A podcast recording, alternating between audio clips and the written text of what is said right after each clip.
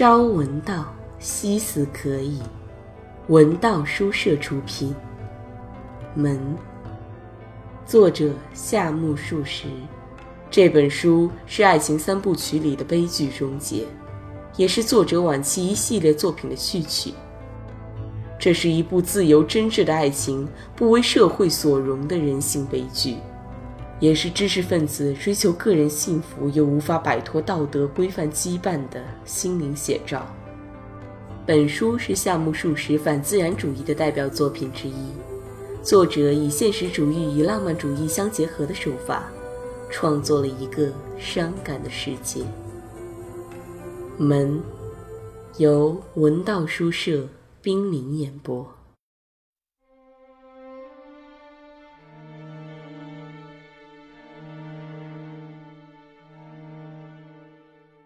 阿米出现病体缠绵的现象，是在红叶开始枯黑的晚秋时节。除了住在京都的时期。住在广岛和福冈的时期，阿米都没有很健康的生活过一天。在这一点上，可以说阿米回到东京后，还是没有什么幸福可言。阿米曾经有过很烦恼的表现，以致疑云重重。恐怕故乡的水土同我这个女子不相容吧。近来，阿米渐渐趋向平静了。需要替宗助操心的事儿很难得发生，一年中有几次都可以数得出来。因此，宗助天天上班下班，阿米天天在家看门，能一起安安顿顿地过着日子。所以到了今年秋末，霜风劲吹，肌肤疼痛，阿米尽管感觉到有点不适，毕竟没有事做多大的苦事。起先连宗助都被他瞒过了，等到宗助有所察觉而劝他去看病，他也不肯听从。在这一当口，小六住了进来。宗助留心观察着阿米的近况，毕竟是做丈夫的，心里很清楚她的身体状况和精神状态。宗助想，家中增加了人口，本该尽量搞得整洁一些，然而事不得已。只好听其自然。宗助在嘴上劝阿米必须尽量的保持安静，实际上是有些矛盾的。阿米听后轻轻一笑：“不要紧的。”他这么说。听到这样的回答，宗助越发不能安心了。但是说来也很奇妙，自小六住进来之后，阿米的精神反而好得多。他觉得自己从此多少增加了些责任，所以情绪相当紧张，反而比平时更加不辞辛劳地照顾着丈夫和小六了。这一点，小六不会了解，但是宗助看了，心里是很清楚的。阿米比往日付出了多大的辛苦呢？宗助由衷的涌起一种前所未有的感谢之情。同时又为妻子的生活过分紧张，结果可能搞垮身体而深深的担忧着。不幸，这种担忧竟在十二月下旬突然成了现实。宗助预期中的恐怖之火顿时爆发了，使他狼狈不堪。这天，浓阴蔽日，天空一早就显得很厚。苦寒终日盘踞在人们的头顶上。阿米头天晚上又没能睡好，到了早上，硬支着疲惫的脑袋，坚持着操劳，但是举止之间，头部多少出现一些相应的发痛。然而，可能是置身在外界比较明快的刺激之下的缘故吧，反而比一味闷睡所引起的头痛好受。阿米心想。不论怎么说，暂且克服一下，等事后丈夫上班之后，总会轻快些。哪知宗助走后，阿米觉得自己的义务已告一段落，浑身一松弛，那阴沉的天气便向阿米的脑袋频频发起进攻。仰望天空，天空也像冻住了似的。坐在屋里，只感到寒气透过阴郁的纸拉门沁入肌骨，使脑袋阵阵发烧。事不得已，阿米只得把早晨拾掇好的被具再取出来，在课堂间铺好，随即躺下。然而他依旧感到很难受，遂命阿青把湿毛巾略搅之后拿来枕在脑袋上。毛巾不一会儿就被震热了，于是把金属洗脸盆移进枕畔，以便不时浸搅毛巾。午前，阿米就是用这种办法应付着。不住地用冷毛巾震前额，但是根本起不了什么作用，也就无意勉强起来去同小六一块吃饭了。他吩咐阿青弄好饭菜给小六端去，自己仍然躺着。接着，她要来了丈夫平时用的软枕头，取代头下的硬枕。她已经顾不得软枕会揉乱女人们苦心经营的发饰了。小六从六铺细屋里出来。把堂屋的拉门推开一点儿，探视阿米。只见阿米侧身向着壁笼，闭眼躺着。小六以为他也许睡着了，就一声不响的仍把拉门轻轻的合上，然后独自面对大餐桌，开始往嘴里扒拉茶泡饭，霍霍作响。大概在两点钟左右吧，阿米总算朦朦胧胧的睡着了。一觉醒来，只觉得额上的湿毛巾已经热得似乎要干了，脑袋倒感到稍稍舒服了些，只是整个肩膀至背脊间新出现了一种僵硬的感觉。阿米想到必须振作起来，否则将不堪设想，于是起身，一个人勉强吃了点儿早已过了时间的午饭。您感到好些了吗？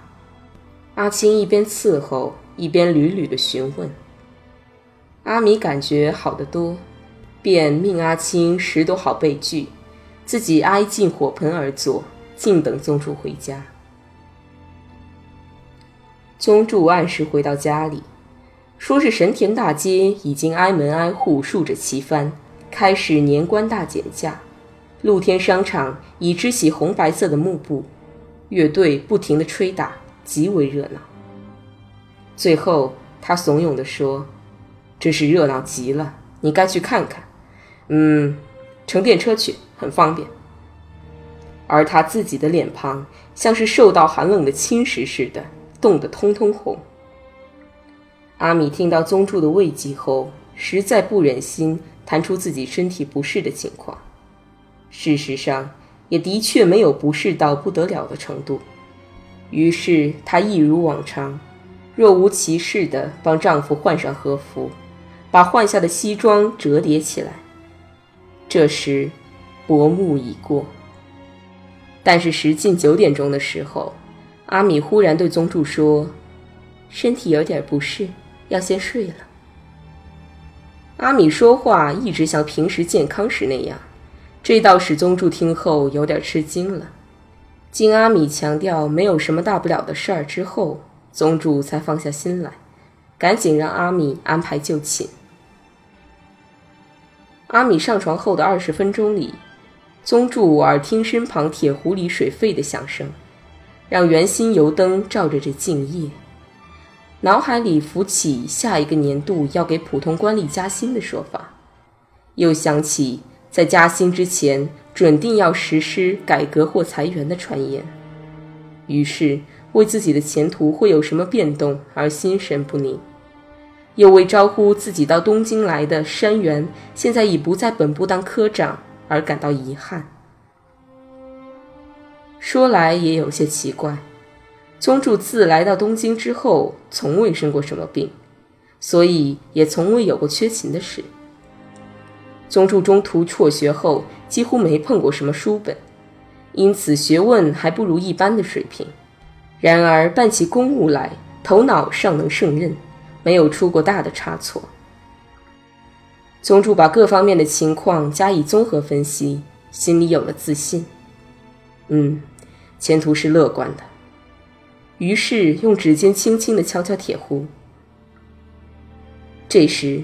堂屋里传来阿米略带苦痛的叫声：“哦，请来一下。”使宗助不由自主地站起来。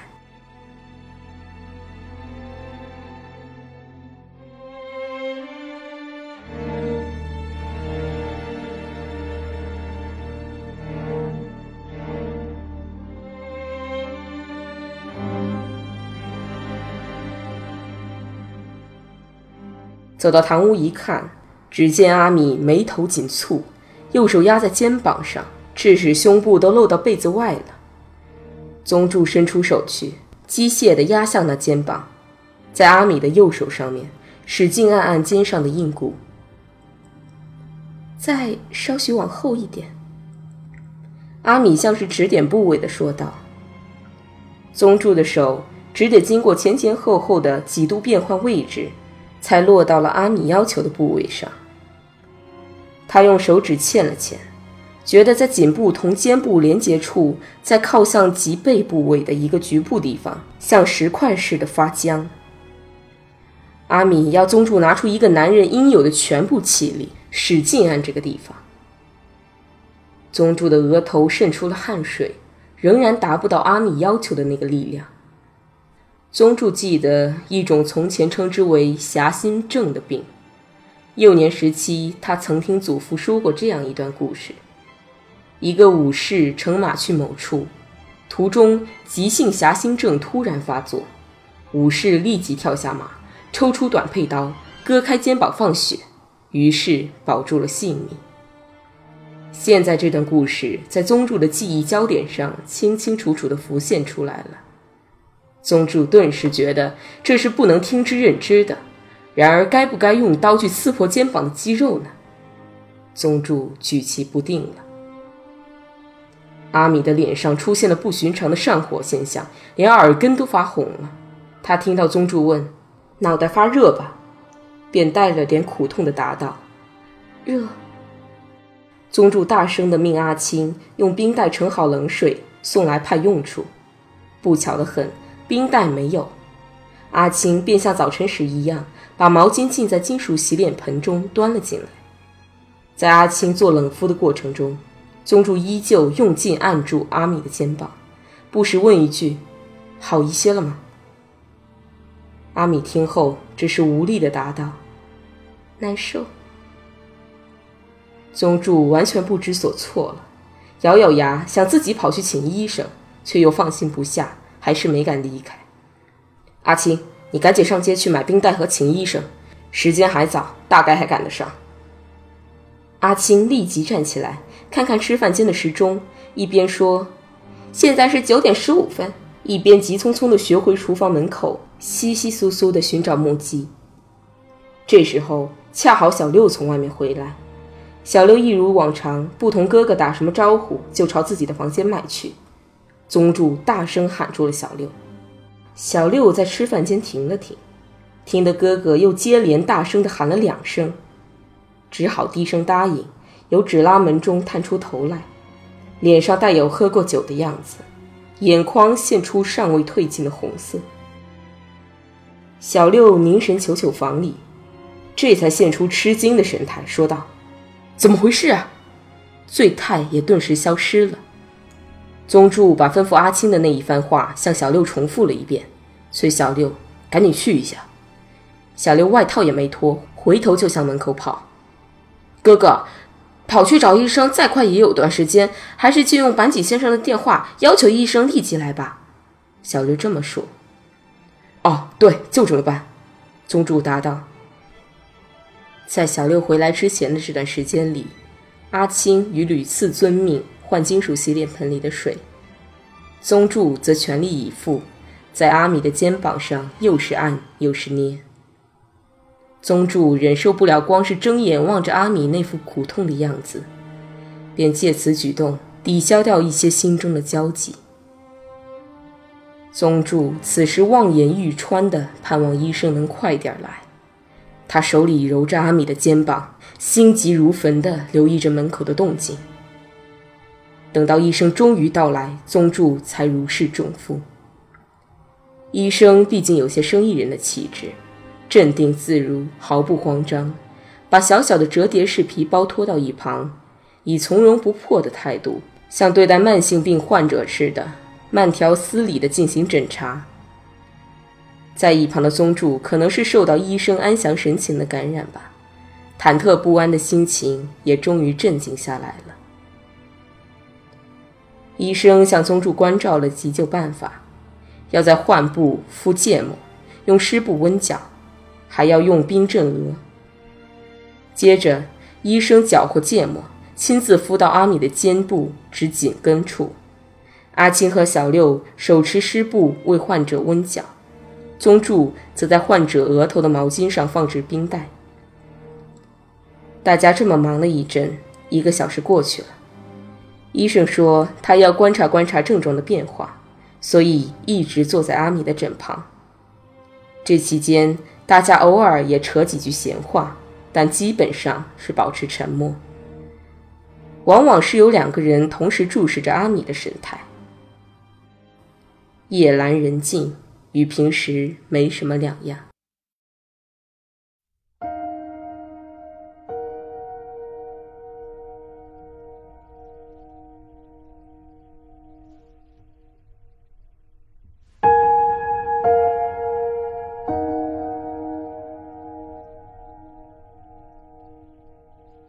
好冷呐，医生说道。宗助听了，觉得十分抱歉。随仔细问过接下来的护理要领后，向医生表示可以放心的交给我来看护，因为这时的阿米已比先前好多了，已经不碍事了。我看先服一剂药吧，今晚一次服下，估计会睡得很好的。医生说过这话后回去了，小六也紧跟着出去了。在小六去取药的时候，阿米仰脸望着枕边的宗助，问道：“现在几点钟了？”同傍晚时分相比，阿米脸颊上的红晕已消退，在煤油灯光的映照下，显得特别苍白。宗助觉得这是头上黑发蓬乱的缘故，便伸手把他的鬓发向上拢拢，然后问道：“好些了吧？”嗯，好多了呢。阿米像往常那样微笑笑。他在苦困的时候，面对宗助时，总不忘脸带笑容。这时，阿青趴在吃饭间的桌上打瞌睡，有呼噜声传来。你去叫阿青上床睡觉吧。阿米这么要求宗助。小六取了药回来。阿米遵照医生的嘱咐服下药，这时已近午夜十二点钟了。又过了近二十分钟光景，病人也安静地入睡了，气色好多了。宗助瞅着阿米的脸说道。小六也注目望了望嫂子的神情，答道：“看来是可以放心了。”两人便把镇在阿米额上的冰袋取掉。不一会儿，小六回自己的房间去，宗助在阿米的旁边摊开被具，像往常一样睡下了。过了五六个小时，满洒霜针的冬夜逝去，曙光初露。又过了一个小时，旭日的光芒浸染着大地，无所顾忌地洒在晴空。阿米还在酣睡。早餐已经准备就绪，上班的时刻在渐渐逼近，但是阿米一点也没有要醒过来的样子。宗助俯身枕畔，听着阿米沉睡的呼吸声，心里在琢磨：今天上班是去哪，还是不去？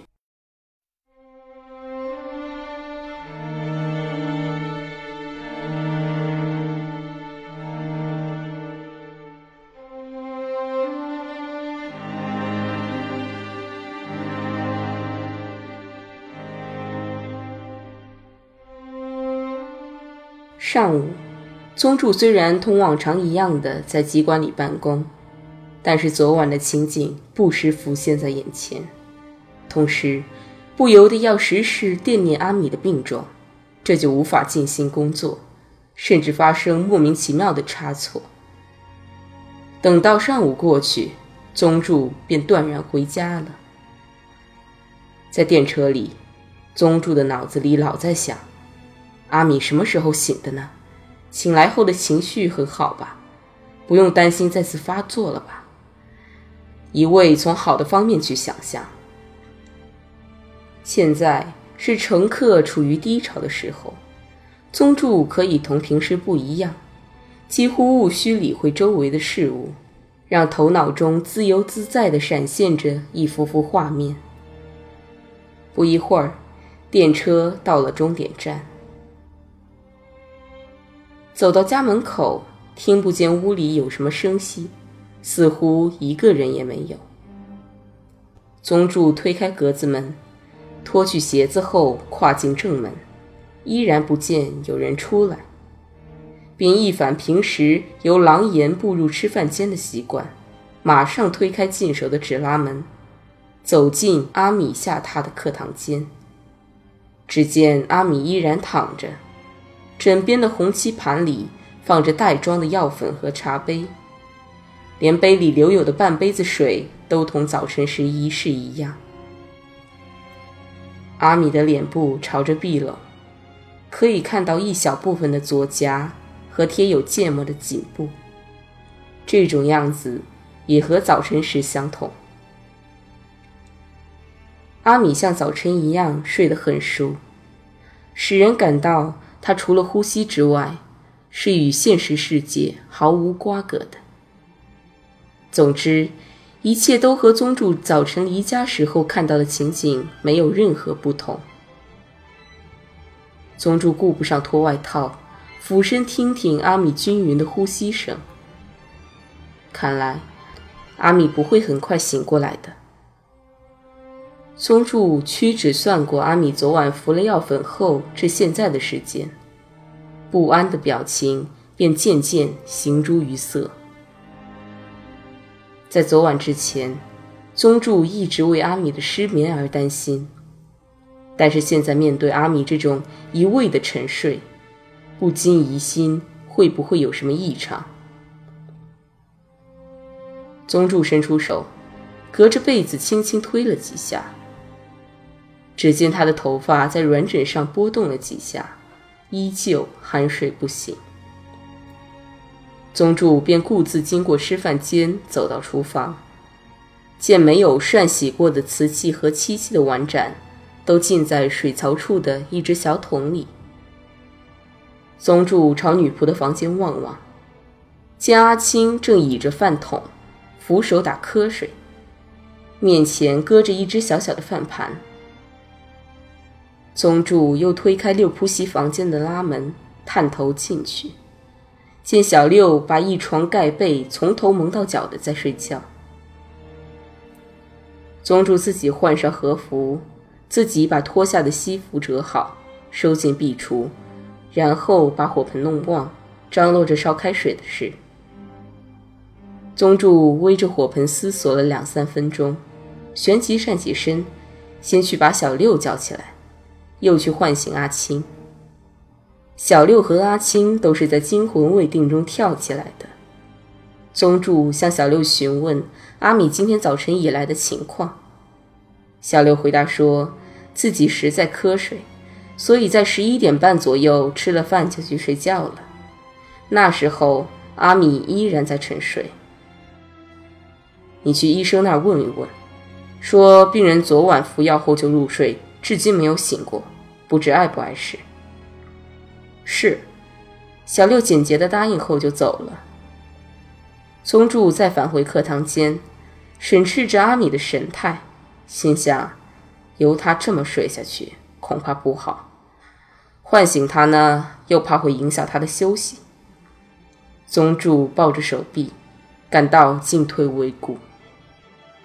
不久，小六回来了。汇报说，医生方才正要出诊去，听了情况后，表示去一两处病人家转一下就赶来。宗助问道：“在医生没赶来之前，就这么坐等成吗？”小六只说：“除了上面的话以外，医生没说任何别的。”宗助听后只好照旧坐在枕旁静等，心里觉得医生和小六都太缺乏热情。宗助又联想起昨晚自己在照耀阿米时看到小六回家时的那张脸，心里更加不愉快。宗主第一次得悉小六喝酒的事，乃是阿米反映的。后来，宗助留神审查弟弟的神态，确实，小六身上是存在着某些不安详的地方。于是，宗助考虑过。哪天得认认真真的劝诫他一番才行，但又觉得兄弟俩当着阿米的面沉下脸来说话，不免使阿米难堪，所以至今欲言而止。要启口的话，现在阿米熟睡着，正是时候。眼下双方的交谈，无论怎么不投机，也不会刺激到阿米的神经的。宗助考虑到了这一层。但求见阿米沉睡着的脸，又为阿米这方面操起心来，其想立即把他叫醒，以致对劝诫小六的事感到犹疑不决，没能付诸行动。就在这个时候，医生总算驾到。医生照旧把昨晚的那只折叠式公文包轻轻地拉进身边，一面悠然地吸着烟，一面嗯嗯地听着宗助说话。接着转向阿米所在的地方，表示：“好，现在来看看病人的情况吧。”医生像往常那样替病人搭脉，久久注视着自己的表。接下来便把黑色的听诊器放到他的胸部，这儿那儿的移动着，仔细谛听。最后取出一只有圆筒的反射镜，命宗助点支蜡烛来。宗助没有蜡烛，便命阿青点上油灯。医生把阿米沉睡着的眼皮撑开来，让反射镜的光尽量聚集到睫毛的后面。诊查至此结束。是药的功效有点过分了呢，医生说着，转过脸来看宗助，但一触及宗助的目光，立即加以说明。不过不用担忧。要是真会有什么不妙的情况，这时候一定先在心脏和脑子方面有所反应的。而据我方才的审查，没有发现这些方面有什么异常。宗助听后才算舒了口气。医生又谈到，自己让病人服的安眠药是较新的产品，从学理上来说，这药没有其他安眠药都会有的副作用。此外，它的药效。会因患者体质的不同而出现程度悬殊的反应。医生讲了这一番话后走了。临走前，宗助问道：“这么说来，病人要睡就由他去睡也不要紧的了。”医生立即回答说：“没有什么事情，就不必特意唤醒他吧。”医生走后，宗助的肚子顿时饿起来，便走到吃饭间。见先前挂着的一铁壶水已经烧得嘶嘶嘶的直滚，宗助呼唤阿青，命他把饭菜拿出来。阿青神色为难的回答说：“饭菜都还不曾烧嘞。”确实，离吃晚饭还有一段时间呢。宗助便在火盆旁安安逸逸地盘腿而坐，嚼着萝卜酱菜，狼吞虎咽的连吃了四碗茶泡饭。又过了三十分钟左右，阿米自己醒了。